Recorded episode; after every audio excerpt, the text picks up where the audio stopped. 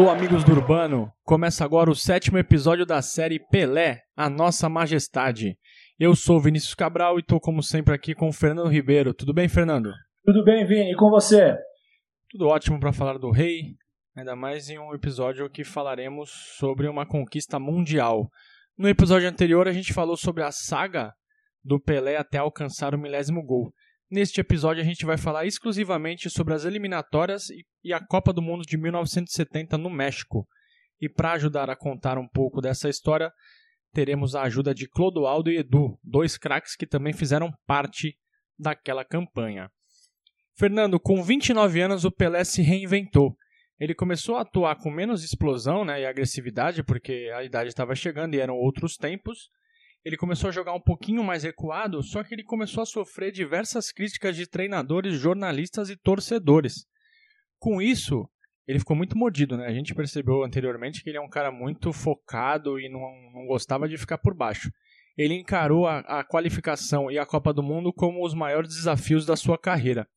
Ele tinha claro que precisava jogar uma Copa inteira como protagonista, porque em 58 ele chegou machucado lá, lá na Suécia e não jogou os primeiros jogos, depois ele entrou como titular, deu show e foi coroado rei. Quatro anos depois, ele se machucou na segunda partida e não jogou, mas na campanha vitoriosa. Em 66, ele foi parado pela violência da Bulgária na estreia, não jogou contra a Hungria e foi caçado em campo na derrota e consequente eliminação para Portugal. Então, essa frustração em Copas do Mundo fez com que o Pelé, o Pelé ficasse dois anos afastado da seleção. Ele até falou que não queria mais jogar pela seleção. Só que ele voltou dois anos depois, né, em 1968. Então, em 69, o Brasil voltou a disputar as eliminatórias após ficar afastado desde 1957. Ele foi campeão em 58 e 62 e não disputou o qualificatório para 66. Para 70 precisava disputar. Foi a primeira e única vez que o Pelé disputou a eliminatória para o Mundial. Então, Fernando, entre 22 de junho e 3 de setembro, as feras do Saldanha ficaram à disposição da seleção primeiro para disputar uma série de amistosos e depois para disputar a vaga para o México. Isso, Vini. O Brasil enfrentou nas eliminatórias sul-americanas Colômbia, Venezuela e Paraguai, em partidas de ida e volta. Apenas uma equipe desse grupo se classificava. E, obviamente, os brasileiros não poderiam dar sopa para o azar. O Pelé fez seis gols nos seis jogos disputados, inclusive o gol que garantiu a qualificação do Brasil para a Copa do Mundo de 1970. E o Brasil, 100% de aproveitamento nessa campanha. Na estreia, derrotou a Colômbia fora de casa por 2 a 0. Também fora de casa, goleou a Venezuela por 5 a 0, com dois gols de Pelé. Mais uma vez fora de casa, o Brasil não teve dificuldades para fazer 3 a 0 no Paraguai. As três partidas seguintes foram disputadas em solo brasileiro, e aí o Brasil deu show. 6 a 2 na Colômbia, com um gol de Pelé, 6 a 0 na Venezuela com dois gols de Pelé e na partida derradeira 1 a 0 Brasil no Paraguai com gol dele, Pelé. O jogo contra o Paraguai era realmente decisivo. O Brasil precisava apenas de um empate e caso os paraguaios ganhassem, seria disputado um jogo extra em campo neutro para definir quem deste grupo iria para a Copa do Mundo do México e vamos ouvir a narração do gol do Pelé contra o Paraguai na voz de Haroldo Fernandes, da Rádio Tupi. Na intermediária do Brasil, desce Rio do Rende, a linha de costado do terreno. Passou pela divisória da cancha, levou para Edu pela ponta. Recolheu Edu, passou pelo primeiro homem. Driblou bem, entrou pela área, apontou, agarrou a Guilherme,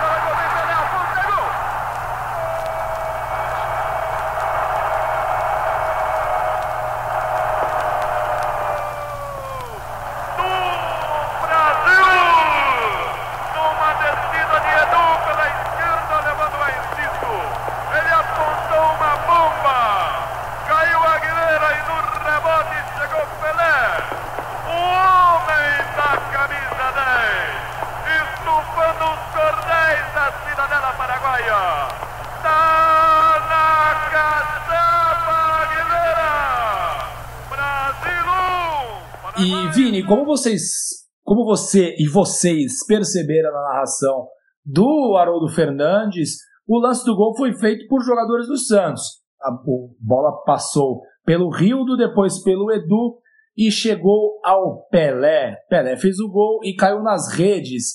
levando ao delírio os 183.341 torcedores que estavam presentes ao Maracanã, que na verdade é o maior público pagante registrado na história do Maracanã. O time base do Brasil nas eliminatórias tinha seis jogadores titulares do Santos Futebol Clube. No gol estava o Félix, que jogava no Fluminense.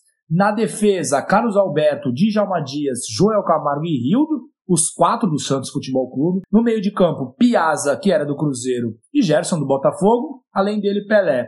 E no ataque, Jairzinho do Botafogo, Tostão do Cruzeiro e Edu do Santos. Uh, time e torcida pareciam muito unidos em busca de retomar o trono do futebol mundial. Tudo parecia caminhar para tempos de paz, até o início da Copa do Mundo, não fosse um pequeno motivo. E o motivo tinha nome e sobrenome: João Saldanha. Para falar daquela seleção de 70, né, de 69 e 70, devemos explicar um pouquinho sobre este rico personagem da história do país. João era comunista e seu apelido era João Sem Medo, ele era um tormento para a ditadura brasileira. Era jornalista e também técnico de futebol. Em 69 foi chamado para substituir Aimoré Moreira e montou a equipe que ficou conhecida como as Feras do Saldanha. Mas seu jeito contestador e polêmico provocou problemas, principalmente quando aconteceram alguns poucos tropeços. O Brasil venceu 13 dos 14 jogos disputados em 69. A única e inesperada derrota aconteceu três dias depois de carimbar a vaga para o México, e foi para a seleção mineira. Os pedidos por Dadá Maravilha na seleção aumentaram e ganharam uma importante voz, a do presidente e ditador Médici. Saldanha, como era é, declarado opositor da ditadura militar, respondeu: Nem eu escalo o ministério e nem o presidente escala time. Sensacional essa declaração. Já em março de 70, a seleção enfrentou a Argentina em dois amistosos. Esses foram os dois primeiros dos 13 jogos preparatórios que a seleção teve antes da estreia da Copa o calendário do futebol brasileiro parou até o fim da Copa do Mundo. E no período, o Santos venceu a Taça Cidade de São Paulo e fez alguns amistosos, desfalcado das suas maiores estrelas. Os argentinos perderam a vaga na Copa para o Peru e eram considerados uma seleção envelhecida. Só que no primeiro jogo, os hermanos ganharam do Brasil em pleno Beira-Rio por 2 a 0 e uma crise começou na seleção sem maiores explicações. Quatro dias depois, o Brasil deu o troco e venceu no Maracanã por 2 a 1 com um gol de Pelé. Uma edição da revista Placar de março de 1970 mostra detalhes de uma discussão nos bastidores da seleção. Pelé e Saldanha se estranharam em pleno vestiário no intervalo da revanche. Com o placar marcando em 1 a 1, Saldanha perguntou se alguém tinha uma solução para o Brasil jogar melhor. Pelé deu sua ideia dizendo que o meio estava muito aberto. Saldanha saiu furioso e disse que os jogadores poderiam atuar como quisessem. Na segunda etapa, faltando 7 minutos para o fim do jogo, Pelé recebeu na meia-lua cercado por três marcadores ajeitou para a esquerda, gingou e deu uma cavadinha espetacular para vencer o goleiro Serras. O goleiro Serras que anos depois seria companheiro do Pelé no Santos. Foi um verdadeiro golaço. Exatamente, Vini. E essas duas partidas que o Serras disputou contra o Brasil foram preponderantes na escolha da diretoria santista para trazê-lo para a Vila Belmiro. E Vini, alguns críticos, como o antigo treinador da seleção brasileira, o Amora Moreira, diziam que Pelé não tinha mais condições de desempenhar um papel tático que o futebol, à época moderno, já exigia. O ex-técnico da seleção também disse que um lance genial, como aquele do gol do Pelé, apagava as falhas anteriores do rei. O Juan José Pizzuti, que era o técnico da seleção argentina, tinha a visão totalmente diferente de Aimoré, por exemplo. Ele disse que o Brasil dependia muito de Pelé e que a seleção precisava de alternativas. Caso contrário, Pelé seria caçado novamente na Copa, prejudicando a seleção. E o técnico disse que torceria pelo título brasileiro no México. No dia 14 de março de 1970, apenas seis dias após a vitória contra a Argentina, a seleção enfrentou o time do Bangu, no estádio de Moça Bonita, no Rio de Janeiro. Foi um jogo treino e o Brasil, inclusive, usou uniformes de treinamento. O empate por 1 a 1 não foi bem recebido pela imprensa e, obviamente, o Pelé foi um dos alvos. Os jornais criticaram em peso a atuação do rei do futebol, que se defendeu. Abre aspas, isso não é campo, isso não é jogo, isso não é nada, disse Pelé. Será que as lesões sofridas antes das outras Copas fizeram com que o Pelé se poupasse? No treino de três dias depois, o João Saldanha sacou o Pelé para colocar o meia Dirceu. O treinador alegou que Pelé precisava de descanso e que estava mal tecnicamente por estar mal fisicamente. O João Avelange, que na época era presidente da CBD, não estava satisfeito com o comportamento de João Saldanha e com o futebol apresentado pela seleção brasileira. Logo, acabou desligando o treinador da seleção na mesma noite. A pressão da ditadura militar também ajudou em muito na queda do treinador, mas ele tinha outros planos para o futuro da seleção. Um futuro sem Pelé, talvez, como mostrou o último treinamento dado pelo técnico. A gente nunca vai saber, né, Fernando, quais foram os reais motivos da demissão do Saldanha, mas acho que tem um pouquinho de cada coisa, né? O fato dele ser um ferrenho opositor dos militares, o fato dele estar tá arrumando encrenca com a sua principal estrela, seu temperamento forte e algumas outras coisas que a gente vai contar agora, por exemplo. Outro fator que ajudou na demissão do Saldanha foi que ele, irritado pelas críticas feitas pelo Will Street, treinador do Flamengo, invadiu a Gávea armado. Por sorte, o Street não estava no local, mas o ocorrido ajudou ainda mais a minar a imagem de Saldanha perante a opinião pública. E o que acontece quando ele, quando ele foi demitido? Soltou a metralhadora verbal contra o camisa 10. Disse que Pelé não havia jogado bem em nenhuma das 17 partidas sob seu comando e que Pelé tinha miopia. Só que para o registro histórico, Fernando Pelé marcou 12 vezes nas 17 partidas em que ele foi comandado por Saldanha. E sim, Pelé teve miopia diagnosticada em 1958. Como todos sabemos, isso em nada o atrapalhou na carreira. O Saldanha acabou usando a imprensa para seguir atacando Pelé. Disse que o Pelé não teria que ser titular no México, disse que Pelé não seria titular no México caso ele continuasse como técnico por conta da deficiência física e técnica. O técnico o queria Pelé marcando no meio de campo. O Saldanha também criticou a CBD e o médico Lídio Toledo, a quem acusou de manter jogadores com problemas físicos na delegação. O assunto, obviamente, respingou no Santos. O técnico Antoninho riu da situação e disse que se Pelé tivesse algum problema no olho, jamais faria aquele golaço contra a Argentina.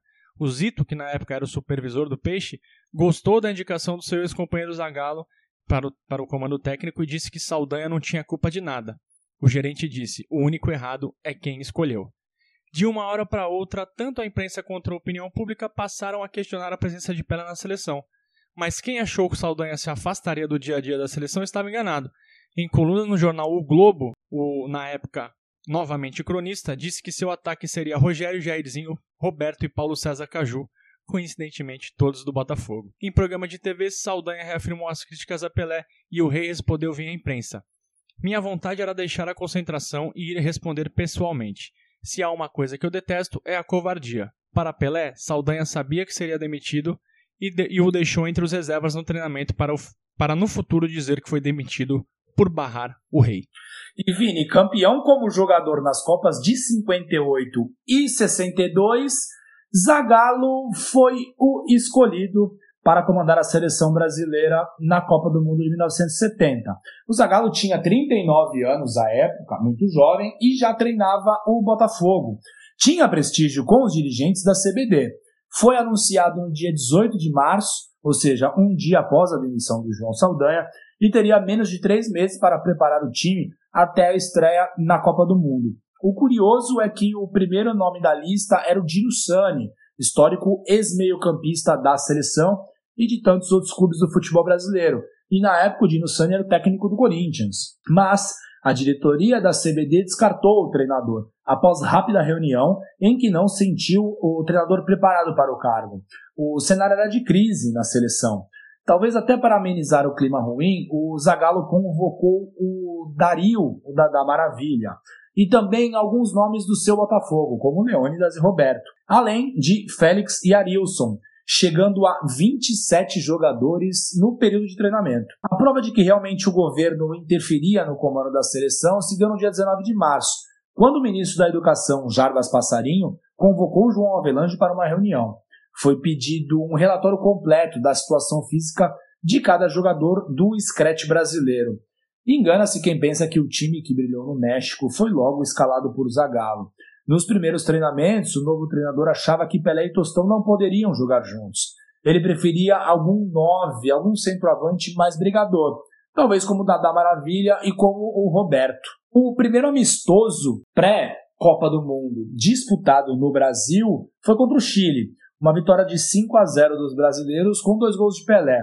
Para este primeiro jogo, o Zagallo mandou a campo Emerson Leão no gol, Carlos Alberto Brito, Joel e Marco Antônio, Clodoaldo e Gerson, que depois deu lugar ao Disseu Lopes, Paulo César Jairzinho, Roberto Pelé. Apesar do placar elástico, 5 a 0, a imprensa não poupou críticas à equipe.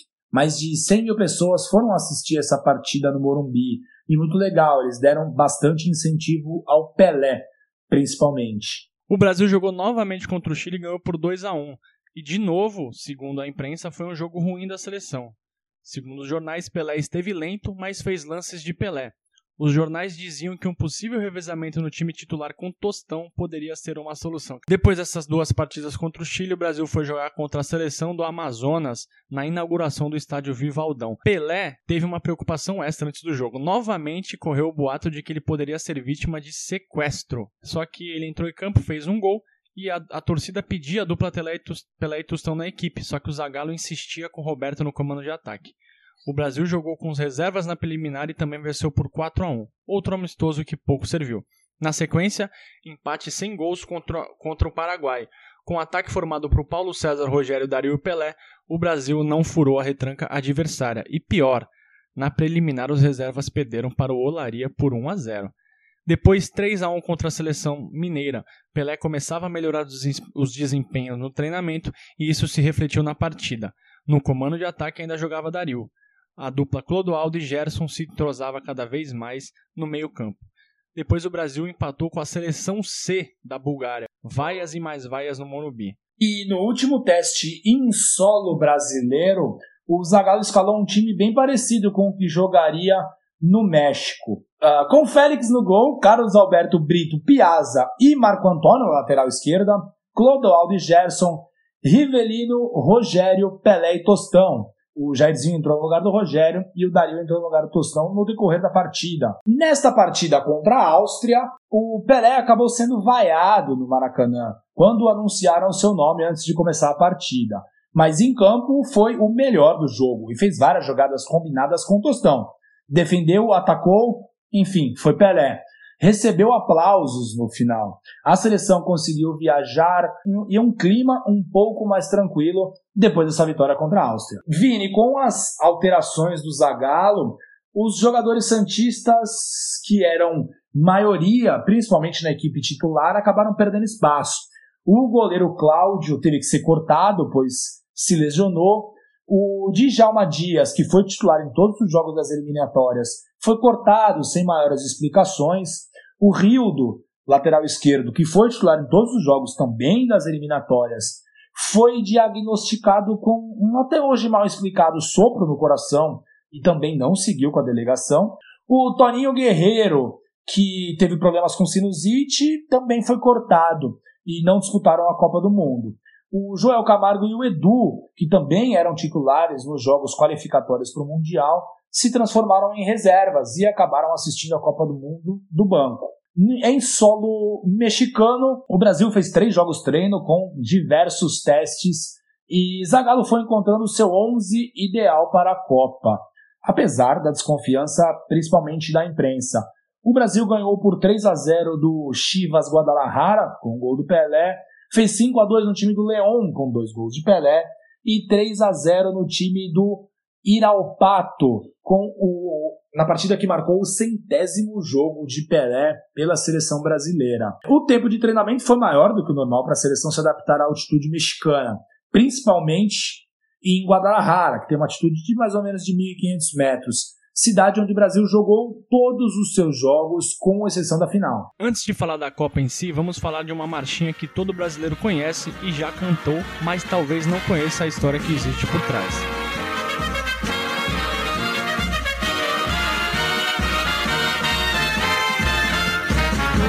Em ação, pra frente Brasil, do meu coração. Todos juntos vamos pra frente, Brasil. Salve a seleção. É. A música Pra Frente Brasil, de Raul de Souza, com letra de Miguel Gustavo, embalou torcedores de seleção brasileira. A euforia causada pela primeira transmissão ao vivo da Copa para o país, aliada aos grandes craques que estavam no México, faziam o Brasil se emocionar a cada jogo. A música surgiu em um concurso realizado por patrocinadores do pool de televisão que transmitia o Mundial. A letra original tinha o um verso 70 milhões em ação, mas com um censo realizado no mesmo ano, fez-se necessária a troca para 90 milhões em ação. Lembrando que na época o país vivia sob o regime militar que instituíra o AI-5 dois anos antes. Logo, a música virou o símbolo da propaganda da ditadura brasileira durante a Copa e nos anos seguintes. Na Copa do Mundo, o Brasil caiu no grupo 3, junto com Romênia, Tchecoslováquia e Inglaterra, a atual campeã, ou seja, três seleções europeias e um grupo bastante difícil.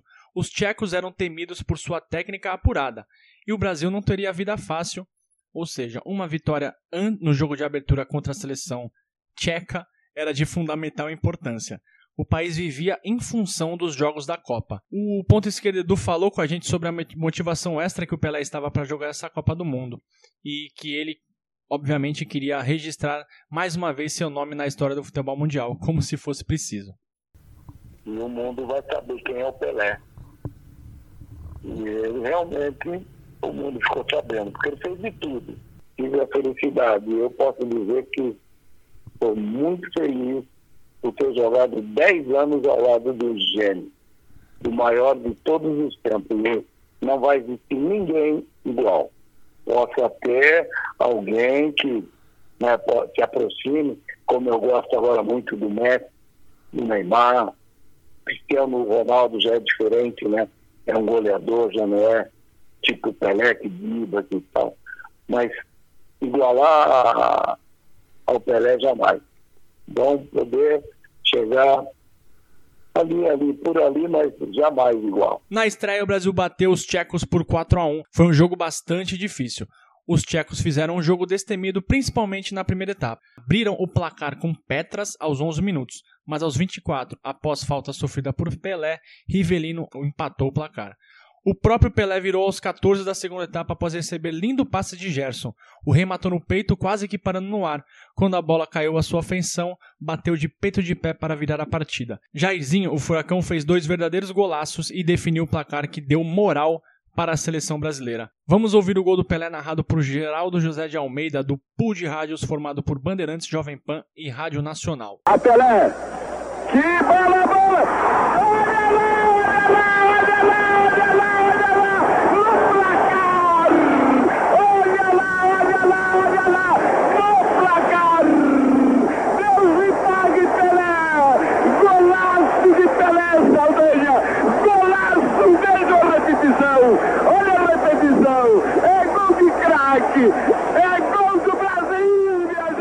Brasil foi a campo com Félix, Carlos Alberto, Brito, Piazza e Everaldo, Clodoaldo, Gerson, Paulo César, Pelé e Rivelino, Tostão e Jairzinho. O Rei Pelé foi o maior destaque da partida, mostrando, mostrando toda a sua técnica e boa forma.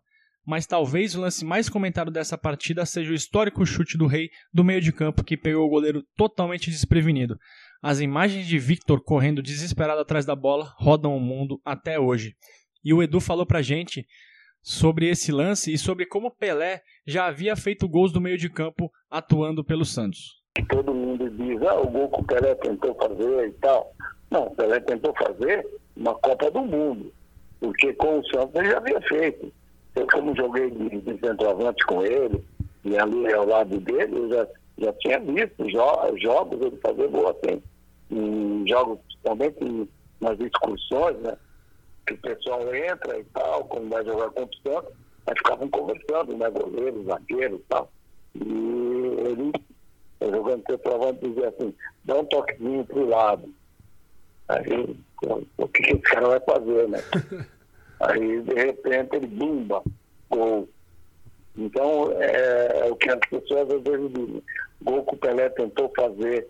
Não, ele tentou fazer numa Copa do Mundo, é diferente de fazer nos jogos, né? E talvez o jogo mais aguardado desta Copa do Mundo, depois que os grupos foram sorteados, reunia os campeões das últimas três edições. Os ingleses tinham nomes como o ótimo goleiro Gordon Banks, como Bob Moore, Bob Charlton, Lee, entre outros. No primeiro tempo, outro lance foi imortalizado pelo rei do futebol. Após cruzamento de Jairzinho, o Pelé subiu mais alto que a zaga e cabeceou com perfeição. Mas do outro lado estava Gordon Banks, que fez aquela que talvez seja a defesa mais celebrada e talvez a mais bonita da história do futebol. Vamos escutar a narração, esta defesa de Banks na voz de Pedro Luiz. Desce Carlos Roberto pela direita. Vai se aproximar da linha de centro. Espera para dar um esticão a Jair. Deu costado de Cooper. Jair fugiu pela direita. Passou por ele, vai cruzar. Na boca do gol. Cabeceia Pelé. Espetacular a defesa de Banque. Um cruzamento sensacional de Jair. Uma esplêndida cabeçada de Pelé e Banques milagrosamente tocou para escanteio. A grande sensação. No segundo tempo, o jogo seguia equilibrado, quando aos 14 minutos Tostão fez espetacular jogada pela esquerda e cruzou para a área. O Pelé dominou próximo à pequena área, cercado por três defensores. O Rei rolou para Jairzinho fazer o gol da vitória.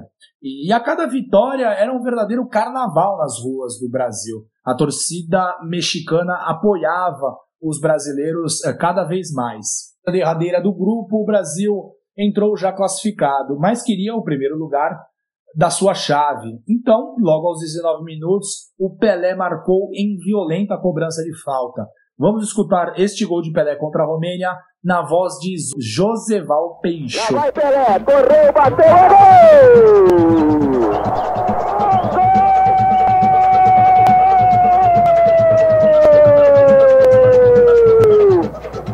Brasil! Pelé!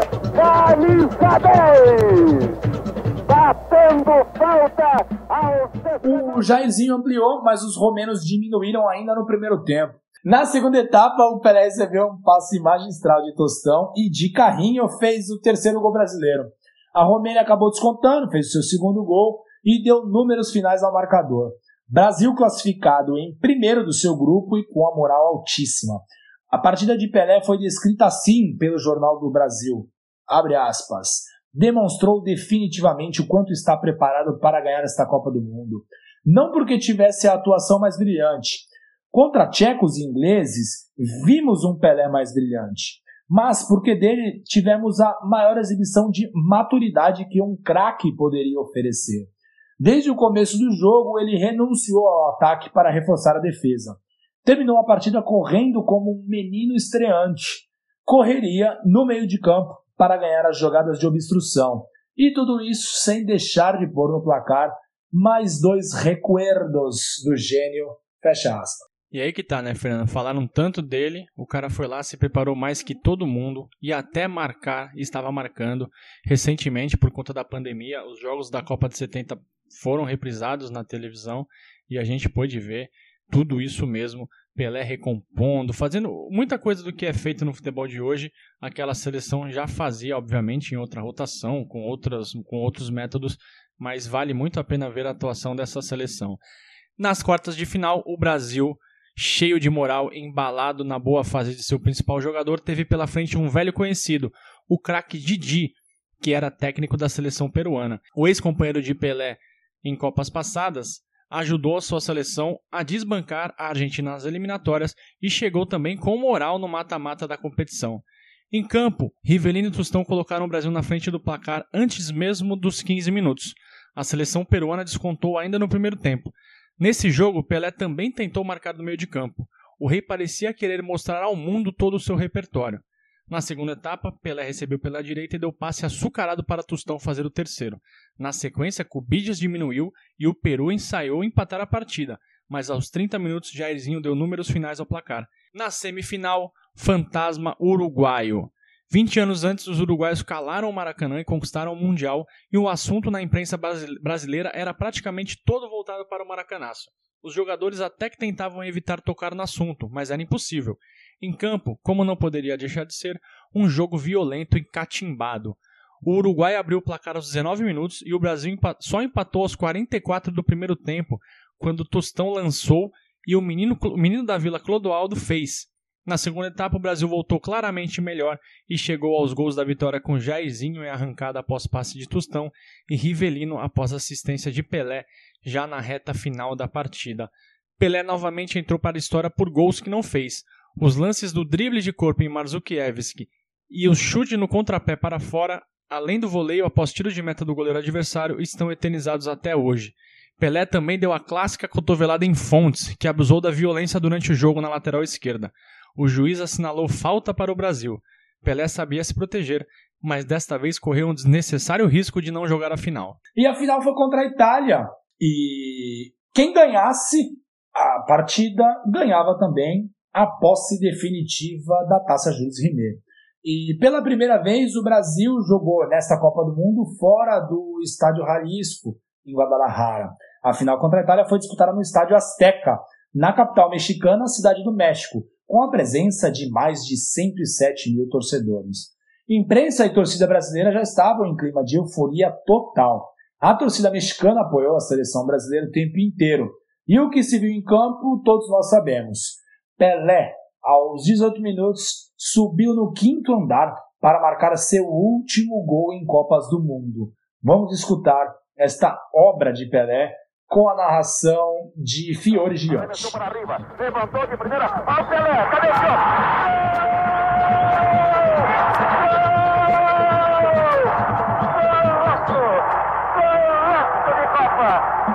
o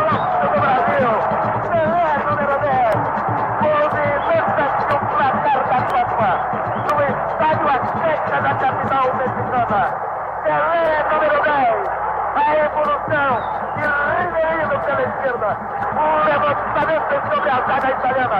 Pelé subiu, testou, ângulo esquerdo do gol. Pelé, número 10. Ao todo foram 12 gols em mundiais, a marca que foi batida pelo Ronaldo também do Brasil apenas no ano de 2006. E foram três títulos conquistados, fazendo com que o Pelé seja o único da história a ter três taças como jogador. Ele ainda empatou no primeiro tempo, mas o segundo tempo foi uma imposição técnica e física absurda dos brasileiros. Gerson, Jairzinho com assistência de Pelé e Carlos Alberto, após memorável jogada coletiva da seleção e com outra assistência de Pelé, colocaram números finais ao placar. Brasil tricampeão mundial e dono de vez da taça Jules Rimet. E o Pelé, pentacampeão mundial. Três com a seleção brasileira, duas com o Santos Futebol Clube. Ezinho foi o artilheiro do Brasil na Copa, com seis gols em seis jogos. O Pelé ficou em segundo lugar com quatro gols, mas com cinco assistências. E Pelé foi eleito o melhor jogador da competição, como não podia ser diferente. Aos 29 anos, o Pelé cumpria a promessa de jogar mais um Mundial inteiro em forma e como protagonista. E mais, sacrificou-se em prol do time, ajudando também na recomposição defensiva em todas as partidas. Com o físico em dia, o Rei tinha muito mais a fazer nos próximos anos pelo Santos. O Clodoaldo, que foi companheiro de Pelé, tanto no Santos quanto nessa campanha mágica da seleção brasileira, acredita que ali foi a melhor versão que ele viu do Pelé. Posso falar e afirmar que o Pelé é, em 70, na Copa de 70, ele esteve no, no seu melhor de toda a sua vida. Com a, a, participação dele, se você analisar né, a Copa, como ele jogou, o que ele fez, cabeça, passe, chute. Pô, nossa, o, o Pelé ele se preparou de uma maneira que eu, eu como joguei com ele no Santos desde 66, né, até ele parar em 74, é, eu, eu acredito, tenho certeza que ele atingiu o seu máximo no seu condicionamento físico, mental né, e, e, e técnica. Né? Ele estava na sua plenitude, ele estava no seu limite. Perfeito. Você vê, o Pelé subia, cabeceava, corria, tinha, eh, sabe, disputava, dividia, eh, segurava os adversários na, na, na, na, na sua condição física, na força. Pode observar a velocidade, ele sempre ganhava do, dos adversários, a impulsão, enfim, ele era um jogador completo. Lembrando que o Clodoaldo ah, acabou não vendo o Pelé né, no final dos anos 50, em 62, 63, Clodoaldo chegou no Santos 65. A gente não sei se foi a melhor versão, Fernando. Talvez ali, quando ele era mais jovem, com 22, 23 anos, ele era imparável. Mas o que o Pelé fez em 70 está eternizado com certeza. No episódio seguinte, vamos falar do segundo semestre de 1970 até a despedida do Pelé no Santos em 1974. O Pelé fez muita coisa nesses quatro anos, como vocês vão descobrir ou relembrar na próxima semana. Quem quiser falar com a gente, estamos no Twitter e no Instagram, arroba ou no e-mail amigosdourbano.gmail.com. Para ouvir o nosso programa, basta acessar o Spotify, Apple Podcast, Google Podcast, YouTube, Castbox e Radio Public e procurar por Amigos do Urbano no feed. Valeu, Fernando, e até a próxima. Valeu, Vini. Abraço. Tchau, tchau.